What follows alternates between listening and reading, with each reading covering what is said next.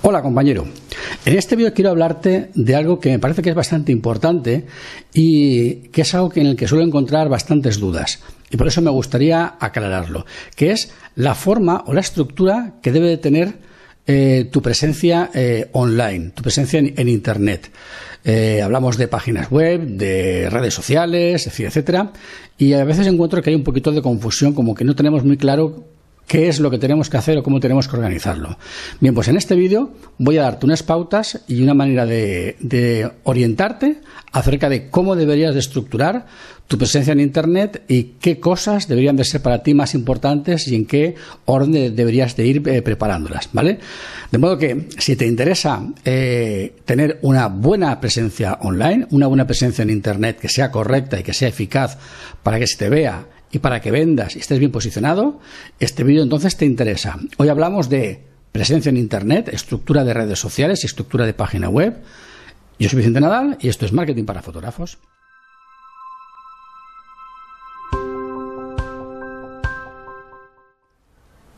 Bien, lo primero que tienes que pensar eh, respecto de tu presencia online es que debes de imaginártela como una pirámide.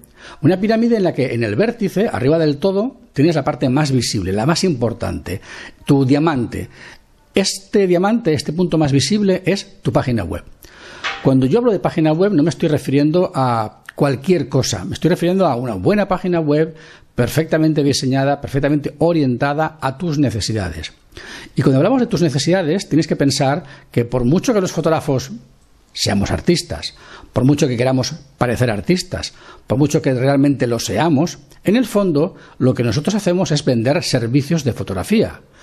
Un pintor, un escultor vende obras definitivas a quien las quiera comprar. Un fotógrafo ofrece un servicio de fotografía a quien le quiera contratar con unas características, efectivamente, pero también tienes personas que te ofrecen otros servicios como servicios jurídicos, servicios médicos, servicios de asesoría en marketing, servicios de asesoría eh, fiscal y financiera. Eh, el fotógrafo no deja de ser más que un asesor de fotografía que acaba realizando las fotos. Pero eh, piensa que el fotógrafo, nosotros, no vendemos una fotografía que tú hayas tomado de algo y la entregues a ver quién te la quiere comprar. Es el cliente el que te contrata, como quien contrataría a, un, a una persona que hace catering o a una persona que hace, por ejemplo, que te puede diseñar un, un, un vestido o una prenda de ropa para ponértela. ¿De acuerdo? Por lo tanto, por mucho que tú seas un artista y que te consideres artista, el formato de tu página web debe de estar orientado a la venta de servicios de fotografía. Si yo tengo que hacer una página web para una persona que vende obras de arte, que vende escultura o pintura, yo la diseñaré de una manera, pero si tengo que diseñar una página web orientada a alguien que vende servicios de fotografía, la orientaré de un modo distinto. Por eso es importante que cuando tengas tú que acercarte a alguien que te diseñe una página web, no le digas, soy fotógrafo, quiero una galería de fotos. Soy fotógrafo y vendo servicios de fotografía y capto clientes que contratan mis servicios de fotografía. Por lo tanto, como vendedor de servicios, necesito una página web de venta de servicios. ¿De acuerdo? Eso es importante. Bien. Una vez que tengas esta página web bien creada, bien diseñada y bien gestionada, tendrás que posicionarla y tendrás que publicitarla, tendrás que hacer que la gente te conozca. Bien, ¿cómo hacer que la gente te conozca? La manera mejor de hacer que la gente te conozca es participar en comunidades online, en foros, en redes sociales y todo lo que sea, digamos, unión de personas que se juntan en un sitio online para hablar de temas comunes. Normalmente esas redes sociales van a ser redes sociales o bien de nicho, es decir, de un aspecto concreto, imagínate, pues redes sociales de mascotas o redes sociales de novias, en este caso serían foros de novias, o podemos hablar de redes sociales generalistas como sería Facebook. Hay que tener en cuenta que las redes sociales no son el lugar en el que tú habitas. Tú habitas en tu página web. Las redes sociales, el lugar es al que vas. Es como si dijéramos, tu casa es tu domicilio, los bares a los que vas a tomar copa los fines de semana o los pubs son sitios donde tú socializas y haces amigos. Bien, pues esto es un poco lo mismo. Las redes sociales serían como los bares o los restaurantes a los que vas a comer o a, o a tomar algo y tu casa es tu página web. Y no puedes confundir, tú no vives en un bar, tú vives en tu casa ¿vale? Tú no tienes tus cosas en un bar, las tienes en tu casa. Pues tus cosas no pueden estar en Facebook, han de estar en tu página web.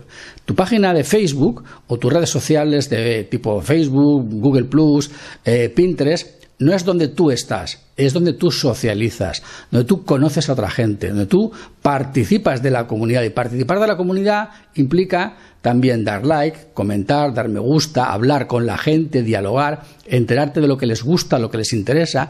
Y en ese diálogo te conocen, te, das a conocer, consigues empatizar con la gente, la gente se hace eh, amiga tuya, te conoce, te quiere y por tanto acaba o bien referenciando tu trabajo, es decir, recomendándolo a un tercero, o bien contratándote directamente.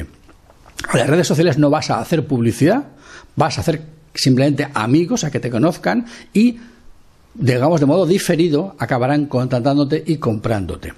¿De acuerdo? Por lo tanto, en la pirámide, arriba del todo, tu página web, debajo tendrías las redes sociales, que podríamos hablar de las redes sociales generales y las redes sociales de nicho o grupos de comunidades de nicho, como pueden ser, pues eso, foros de novias, foros de embarazo, foros de bebés, o sea, de bebés, ¿no? De las mamás que tienen los bebés, ¿vale?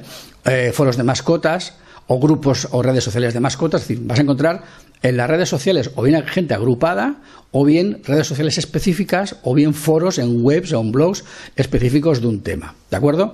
Tienes, por ejemplo, LinkedIn para temas profesionales también. no hay que olvidarse de que LinkedIn también es importante. Tienes Pinterest para también eh, llegar a cierto tipo de público o de gente. Bien.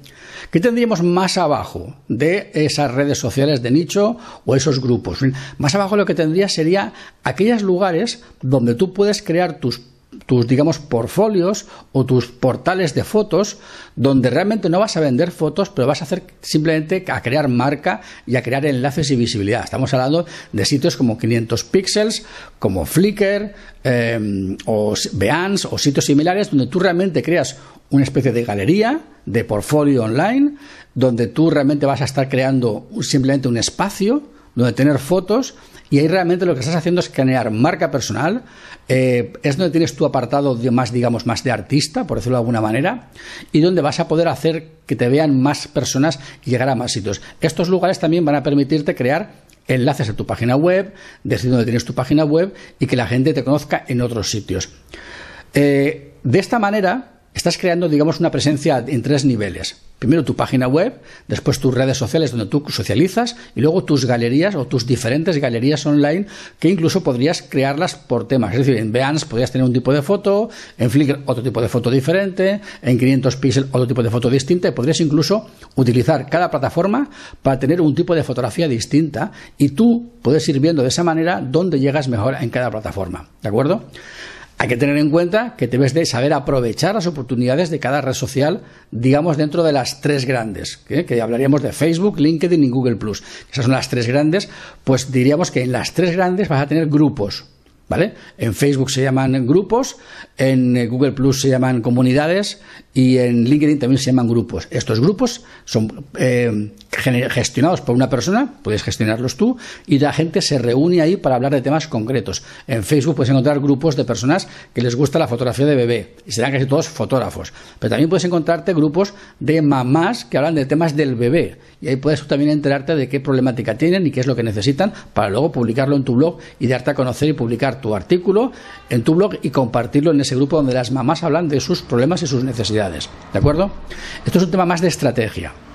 Bien, eh, esta presencia en tres niveles te va a permitir, eh, eh, digamos, tener mucha marca, mucha presencia, mucha visibilidad. Piensa que tú vas a estar con una página web que la página web como tal es realmente estática, tú vas a ir publicando artículos en tu blog que vas a ir compartiendo en tus redes sociales y en tus grupos y comunidades y vas a ir creando galerías de trabajo en los diferentes sitios de galerías como Flickr, Behance, 500 píxeles, etcétera. Porque las galerías de tus trabajos nuevos no las has de crear en tu blog, las has de crear en Facebook, las has de crear en sitios de galerías. Es realmente donde corresponde. ¿De acuerdo?